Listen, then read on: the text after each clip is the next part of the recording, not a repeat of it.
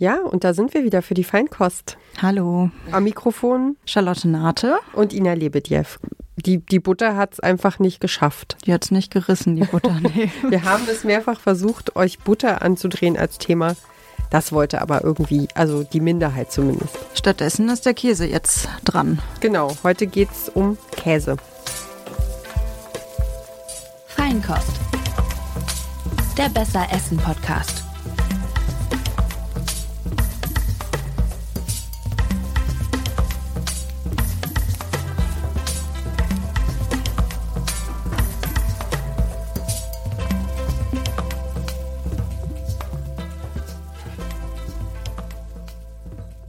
Wie stehst du zu Käse? Äh, ich liebe Käse, muss ich sagen. Ähm, ich ähm, habe da definitiv so eine französisch-schweizerische Prägung, würde ich es mal nennen. Also ähm, ich habe ja ein paar Jahre auch immer mal wieder in Frankreich gelebt und ich habe enge Freunde, die in, äh, in, am Rande von Zürich leben und dadurch ähm, habe ich ganz viel Käseliebe mitbekommen. Also so ein Salado Chèvre Chaud, also dieser warme Ziegenkäse auf Salat mit Walnüssen ist so ein, ist so ein Standard, den ich total toll finde. Oder Ziegenkäse aus dem, aus dem Ofen mit Honig und Thymian, ganz einfach, aber eben mit einem sehr guten Käse, ganz, ganz toll. Und ähm, ja, da war mein Leben in Schwerin auch sehr geprägt, weil äh, weil es ein ganz, ganz tolles Käsegeschäft gab und man da schon ab und zu mal, wenn Gäste kamen, dann einkaufen gegangen ist. Und äh, ja, genau, also ich bin eher äh, Team Frankreich. Und du?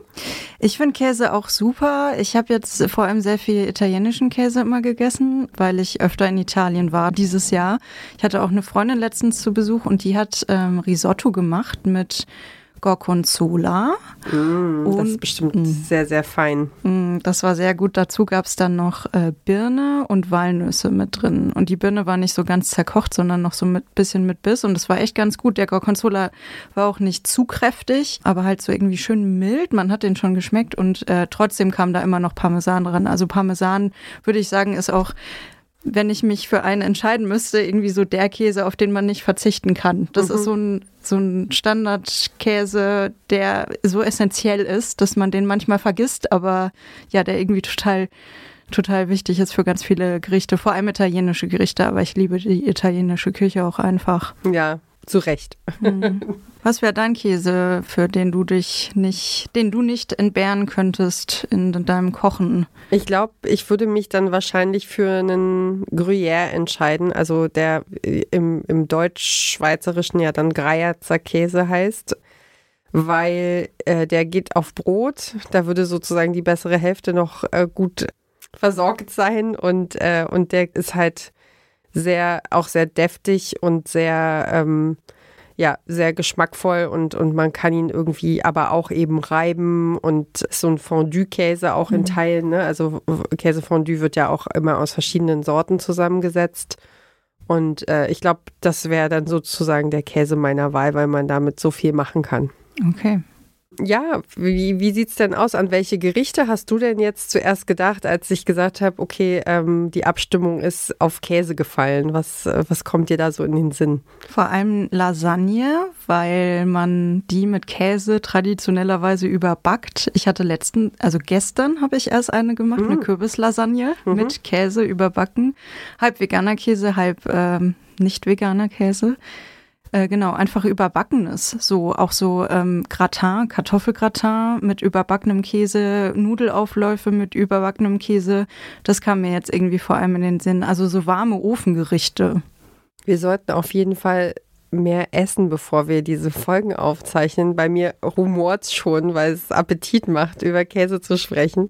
Aber ja, klar, das ist total lecker, aber auch so, also ich finde zum Beispiel so Käsesuppe, also so an richtig knackig kalten Tagen, so eine, so eine wirklich schwere, deftige Suppe, ähm, finde ich auch sehr, sehr gut. Und ich musste denken an auch so äh, Ofenkäse und, äh, und Frischkäse ist auch sowas in, im, also der wird so ein bisschen unterschätzt, aber der ist so im Alltag auch eben auch so vielseitig, weil man den irgendwie aufs Brot schmiert, aber eben auch zum Kochen verwenden kann. Deswegen, ja. Und ich musste denken an Käsekuchensorten, also weil ich mir so denke, es ist also Quark ist ja eine andere Art von Käse, aber wir nennen es ja dann doch in verschiedenen Sprachen auch Käsekuchen oder Cheesecake oder Hm. ne, so. Hm. Deswegen musste ich an meinen Lieblingskuchen denken, das ist nämlich russischer Zupfkuchen Hm. und der wird mit viel Quark gemacht. Sowieso auch Desserts mit Käse. Also es ähm, in Syrien zumindest weiß ich, dass man manchmal auch so eine Art, ja, was ist das? Äh, wie, wie nicht Frischkäse, so eine Mischung aus Frischkäse und Hartkäse, also so ein bisschen wabbliger Käse, vielleicht von der Konsistenz so ein bisschen wie Mozzarella. Und diesen Käse bereitet man dann süß zu, also so mit Rosenwasser und Kardamom und so. Und das hat mir immer sehr gut geschmeckt auch. Und in Italien hier Tiramisu wurde mir auch letztens gemacht. Da mischt man ja auch Mascarpone unter. Ja, ja, das genau, auf jeden Fall. Und an wen wir auch nicht gedacht haben äh, und wer uns beim, beim Lesen in der Vorbereitung untergekommen ist, ist Halloumi und Grillkäse. Also so ganz eigene Kreationen, mit denen man eben dann, äh, die ganz anders schmecken, weil sie dieses Grillaroma mit sich bringen. Na, und auf der Pizza natürlich, wenn geschmolzener Käse geht nicht ohne extra Käse eigentlich. Ja, das ist schon Muss, ja. Was ich sehr witzig fand äh, und nicht wusste, ist, dass wir eine, dass die, ja, die Käsehersteller in Deutschland eine Plattform gegründet haben, äh, an, an der wir uns so ein paar Informationen angelesen haben, nämlich eine irgendwie, warte, ich muss kurz gucken, wo ich sie habe. Die heißt einfach ich liebe Käse.de. und äh, und das war schon irgendwie ganz witzig, ähm, dass es quasi eine ganze Internetseite gibt äh, über Käse und wie, wie man Platten, Käseplatten zusammenstellt und ähm, ja, was Käse mit Gesundheit zu tun hat und welche Sorten es gibt. Und da kommt wieder so die deutsche Normkultur durch. Das fand ich sehr witzig. Ich äh, scroll hier mal so durch. Es gibt nämlich, also es ist genau normiert, welche unterschiedlichen Käsesorten Deutschland äh, anerkennt als Käse. Also es darf auch nicht alles einfach Käse genannt werden, sondern äh, das muss bestimmte, ja, bestimmte Voraussetzungen erfüllen. Und äh, es gibt also Hartkäse, Schnittkäse, halbfesten Schnittkäse. Äh, also das ist sowas wie Butterkäse und Edelpilz-Käsesorten. Dann geht es über in Weichkäse, Frischkäse, Schmelzkäse, Schafskäse und Ziegenkäse, Ofenkäse, Blauschimmelkäse, Camembert, Mozzarella, Feta-Käse, Cheddar, Kochkäse. Dann Bio ist nochmal eine extra Kategorie, fand ich auch interessant. Ricotta, Halloumi und Grillkäse. Da drumherum gibt es nichts, sozusagen. Das ist, äh, das ist die Norm und das fand ich ganz witzig, dass das so festgelegt ist. Wo ein Käse anfängt und wo der andere aufhört.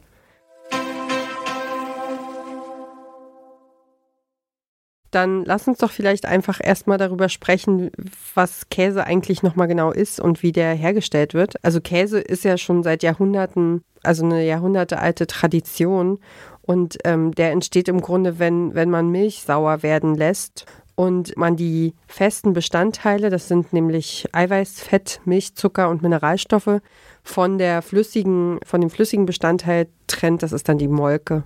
Ist auch sehr gesund, äh, Molke. Also sagt man. Ich möchte hier keinen Shitstorm auslösen, aber ich glaube, Molke, äh, Molke kann ja ziemlich viel leisten für den Körper. Und für, diese, für die Herstellung von Käse wird eben dieses natürliche Prinzip, dieses Trennen von festen und flüssigen Bestandteilen eben äh, schneller gemacht. Und ja, was ich total interessant fand, war, dass man für ein Kilogramm Käse, wenn man jetzt zum Beispiel einen Frischkäse herstellen will, braucht man ungefähr so vier Liter Milch, also Rohmilch oder pasteurisierte Milch. Für Hartkäse dann schon 13 Liter. Und da in diesem Spektrum bewegt sich das. Wie viel Flüssigkeit, wie viel Milch da verbraucht wird für ein Kilo Käse, 13 Liter. Ja, also wenn du dir, genau, wenn du dir mal so ein, wie, wie viel wiegt so ein, so ein Käseleib? Also ich glaube äh, irgendwie auch mehrere Kilo, neun oder zehn Kilo, denke ich, so ein, also so ein ganzer großer Leib Käse. Und wenn du dir dann vorstellst, ne, so die Käsetheke, die Auslage, was da alles sozusagen drin liegt, wie viel Milch es gebraucht hat, um das zu produzieren, das ist schon eine Hausnummer. Also das macht man sich, glaube ich, im Alltag nicht so bewusst. Das ist Ja. so ein bisschen wie mit alle essen Vanilleeis und keiner überlegt, wie viel Vanille man dafür eigentlich irgendwie irgendwoher besorgen muss, weil wir einfach immer schon immer Vanilleeis gegessen haben. So dann genau. Und bei Käse ist es ähnlich. Also es gibt natürlich bestimmt ganz viele Menschen, die sich darum sehr große Gedanken machen, aber, ähm, aber so im Alltag ist einem das vielleicht gar nicht so präsent. Was mir auch aufgefallen ist, was äh, mir lange gar nicht bewusst ist und ich glaube vielen Menschen nicht bewusst in Käse, dass da Lab drin ist, Käselab. Und das bedeutet, dass Käse manchmal auch gar nicht vegetarisch ist. Also zumindest ist er ja, ist da so ist das so eine Grauzone. Weil, was ist Lab nochmal? Also ich Lab ist mir ein Begriff, aber äh, ich weiß halt gar nicht, was das genau ist. Also Lab ist so ein Gemisch aus Enzym, Chymosin und Pepsin.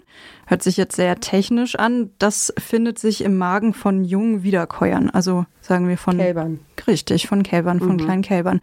Und äh, dieses Lab äh, benutzen oder ähm, haben die Kälber in ihrem Magen, um die Milch zu verdauen, damit die verdaubar wird.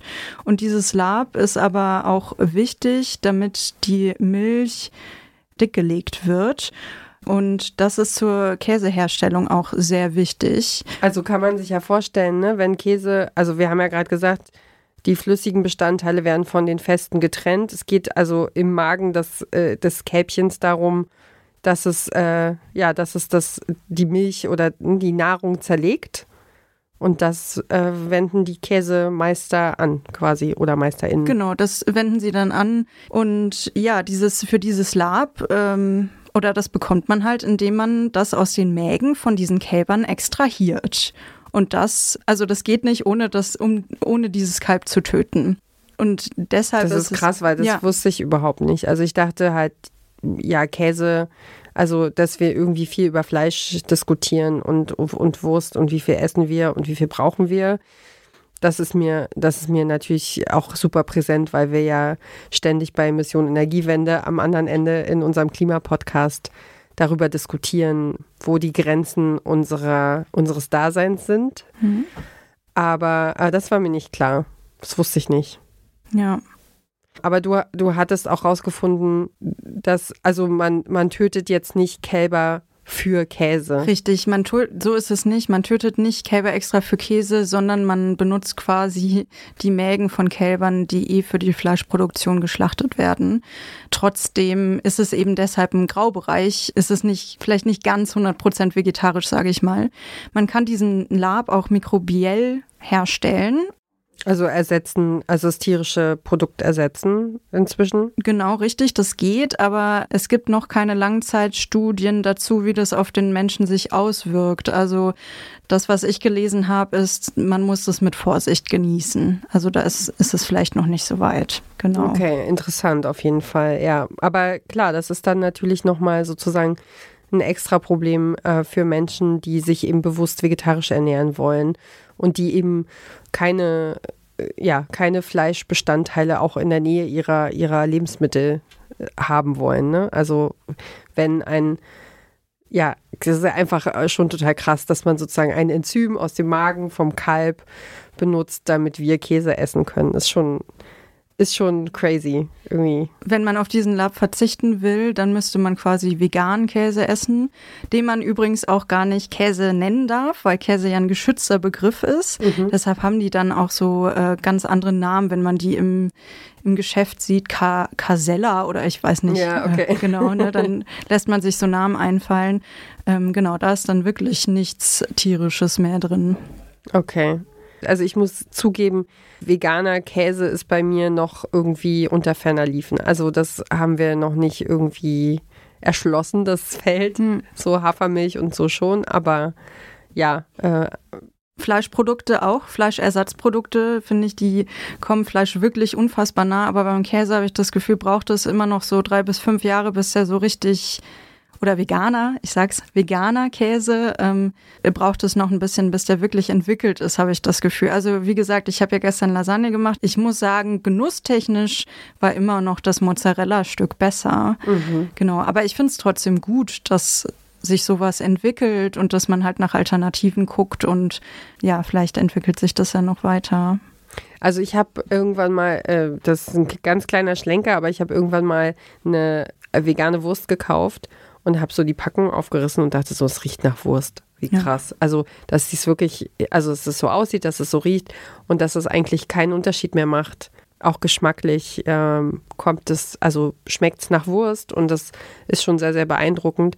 Vielleicht gehen wir noch mal ganz kurz auf ein paar Schritte ein. Also ich, was ich erstmal ganz interessant fand, war, äh, wie man Käse veredeln kann. Ähm, das hatte ich gelesen.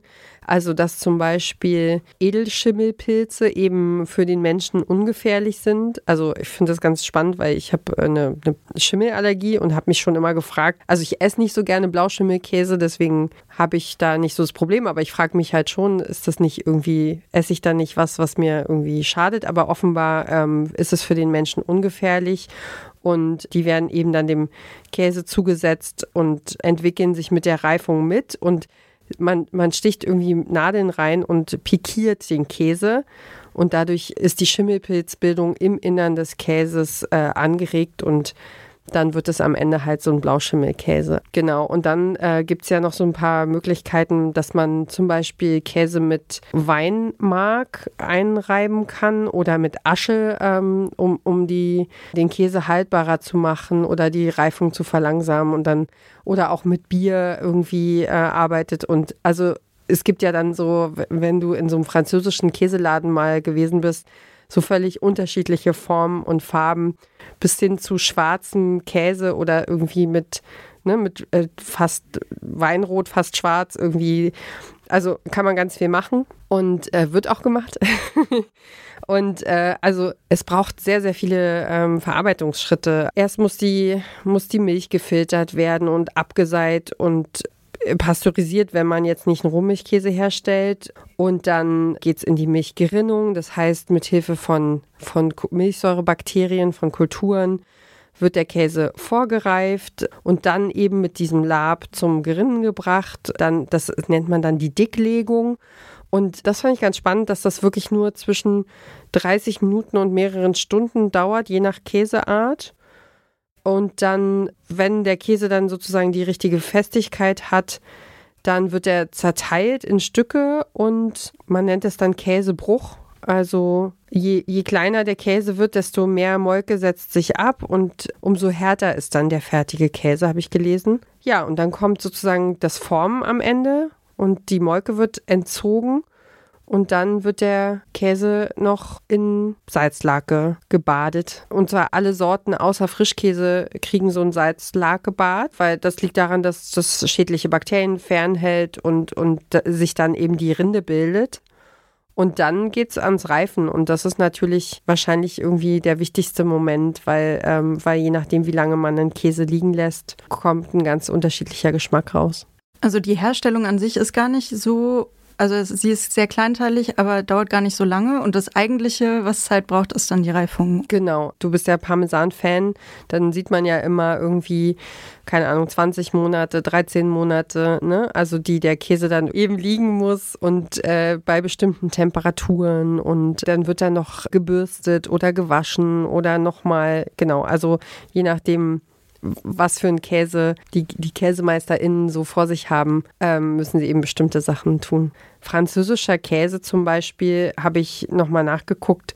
Es gibt ungefähr 1000 Sorten von französischem Käse. Also man sagt, es gibt äh, 350 bis 400 äh, Sorten an sich und die nochmal in speziellen Varianten und nochmal so rum und dieses und dann sind es halt irgendwie 1000 Käsesorten, die man in Frankreich probieren kann. Da äh, fällt die Auswahl auf jeden Fall schwer. Tausend. Ja, ist schon eine Nummer. Ja, ich habe mich ja, wie gesagt, mit italienischem Käse ein bisschen äh, genusstechnisch beschäftigt. Und die Römer haben den nicht erfunden, den gab es schon vorher. Aber die Römer haben dazu beigetragen, dass der so durch das ganze Land, durch das ganze römische Reich eigentlich ähm, sich verbreitet hat. Und die Käseherstellung wurde im Laufe der Jahrhunderte immer weiterentwickelt und verfeinert, so dass heute in Italien eben eine ganz große Variation an Käsesorten äh, hergestellt wird. Und wir haben es ja schon angesprochen, für Pizza, für Pasta, auch für Tiramisu sind eben ähm, so Spezialitäten wie der Mozzarella oder der Parmesan oder die Mascarpone ja gar nicht mehr wegzudenken. Ich glaube, das haben wir ja, ne, La Dolce Vita haben wir uns ja auch einverleibt. Aber es gibt ja auch andere Nachbarn, die guten Käse machen oder zumindest wo Käse auch sehr bekannt ist und zwar ähm, der holländische Käse aus den Niederlanden. Da sind die, liegen die Ursprünge der Käsekultur auch schon weit zurück, mehr als 2000 Jahre. Und hier entwickelte sich die Herstellung so schnell weiter, weil geografisch das einfach ganz passend liegt. Es gibt fruchtbare Böden, feuchte Luft und das Meeresklima, die sorgen dafür, dass die Weiden eben richtig kräftig grün sind. Und das ist natürlich ideal für die Viehzucht. Und genau, dadurch hat sich einfach die Käseproduktion total beschleunigt.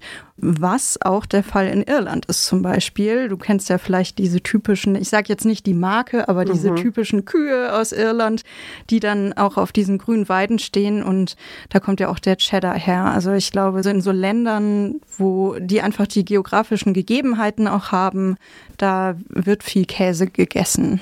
Was machen wir denn jetzt mit all dem Käse? Wo kommt der hin? Hast, wie, hast du irgendeine, hast du eine Käseglocke zu Hause oder wie gehst du mit Käse um?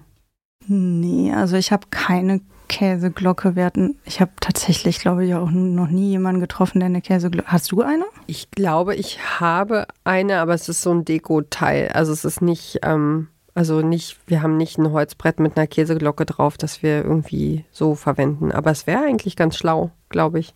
Tupperbox-Fraktion bin ich eher dann. Ähm, äh, wir sind übergegangen zu Glas. Also, dass wir es nicht mehr in Plastik aufbewahren, weil der Käse kann den Geschmack von dem Plastik nicht annehmen. So, das finde ich ganz gut. Also auch immer noch mit Plastikdecke oder Bambusdecke oder so, aber, aber das, ja, das war mir irgendwann wichtig, mhm. weil ich das mal gelesen hatte. Also im Zuge von so Babyernährung und mhm. bla, dass man dann äh, eben auf bestimmte Stoffe Plastik ähm, verzichten sollte. Okay.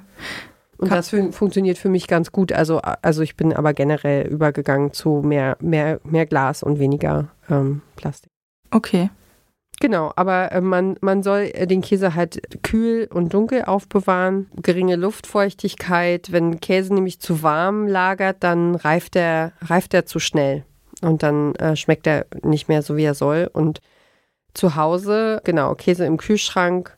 Und äh, das hatte ich gelesen, fand ich ganz überraschend. Äh, Im Gemüsefach soll es wohl ähm, einfach eine sehr gleichmäßige Temperatur geben und dadurch ist das ein ganz guter Ort, weil da eben wenig, wenig, der Käse wenig Schwankungen ausgesetzt ist. Genau. Gibt es sonst noch ein No-Go bei der Käseaufbewahrung? Ähm, Weichkäse mit Schimmelrinde muss atmen können und das heißt, er darf nicht luftdicht verpackt sein. Aber ist irgendwas im Vakuum verpackt? Nö. Nö. Wenn man es nicht mit Absicht macht, meine ich. nee, aber also ja, äh, tatsächlich fand ich es überraschend, dass man viel auch einfach in Frischhaltefolie ähm, lassen kann und ähm, das hätte ich jetzt nicht gemacht, weil ich dachte, das schade. Also, das kenne ich auch so vom, wenn du tatsächlich an der Käsetheke oder auf dem Markt Käse kaufst, dass sie dir das eigentlich, dass ich dann sage, wir packen das gleich in eine Käsebox und wir brauchen gar keine Folie mehr. Aber Folie ist offenbar tatsächlich die bevorzugte Verpackung und, und dieses spezielle Käsepapier mit zwei Schichten. Was mir beim Thema noch Käse-Schimmelrinde, als du es gerade gesagt hast, eingefallen ist, ich glaube, die wird auch viel zu oft weggeschmissen. Also bei manchen Käsesorten kann man die Rinde noch verwenden, zum Beispiel beim Parmesan. Mhm die gibt äh, nochmal richtig gut Geschmack ab. Also wenn ich einfach die Käserinde mit koche in eine Soße oder so. Ach, krass. Ja, also da kann man wirklich nochmal viel Geschmack rausholen, dann wird die auch verwendet. Die wird irgendwann labberig und dann tust du sie eben raus und in den Müll, dann passt es. Aber du hast eben den Geschmack noch und dann kann man die auch noch mit verwenden. Ach, das wusste ich nicht. Das ist ein guter Hinweis. Mhm. Und wusstest du, wie man den wieder äh, brauchbar kriegt, wenn, wenn man Käse versehentlich falsch gelagert hat und er im Kühlschrank zu trocken und zu, also zu hart geworden ist? Nee. In Milch einweichen. Für, ich glaube, so 24 Stunden oder so und dann kann man ihn wieder reiben. Okay. Also gerade wenn du so ein Parmesan-Fan bist, das ja. ist ja ein ganz guter Tipp, ah, dass cool. man den nicht wegschmeißen muss, weil sonst droht man sich ja zu verletzen einfach an der Käsereibe mit so einem völlig vertrockneten Stück Käse. Und wenn man da ein bisschen Milch wieder drum macht, dann wird der wieder weich und geschmeidig hm. und reibbar. Sehr gut. Ja, jetzt hast du, hast du Bock auf Käse jetzt? Also ich schon. Ja, ich bin jetzt gespannt aufs Essen, aber ich habe mir vegan bestellt, also wäre Käse jetzt äh, raus. Also okay. ja, aber ähm, auf jeden Fall ein sehr äh, breit gefächertes Thema und sehr, also ist eben einfach auch ein Kulturgut, ne? Also äh, wie gesagt, ich war ein paar Jahre in Frankreich und habe eben auch mal bei Gastfamilien irgendwie gelebt und habe eben so ein bisschen was mitgekriegt und ja, und da habe ich viel für mich mitgenommen, so wie man Käse genießt und liebt. Macht das da draußen. Kauft euch Käse. wir hören jetzt auf mit der Dauerwerbesendung und das ist natürlich äh, nur ein Scherz, weil wir keine, äh, also es ist nichts gesponsert, nichts bezahlt von irgendeinem Käsehersteller, sondern wir haben es aus, aus Käseliebe diese Folge gemacht und wir hoffen, ähm, ihr habt was davon und habt Bock mal wieder ein bisschen mit Käse zu kochen. Genau, wenn ihr Käse esst, schätzt ihn wert, erinnert euch dran, was drin ist. Ja. Und lasst es euch gut gehen. Ja. Bis bald. Dankeschön fürs Zuhören. Tschüss. Ciao. Feinkost. Der Besser Essen Podcast.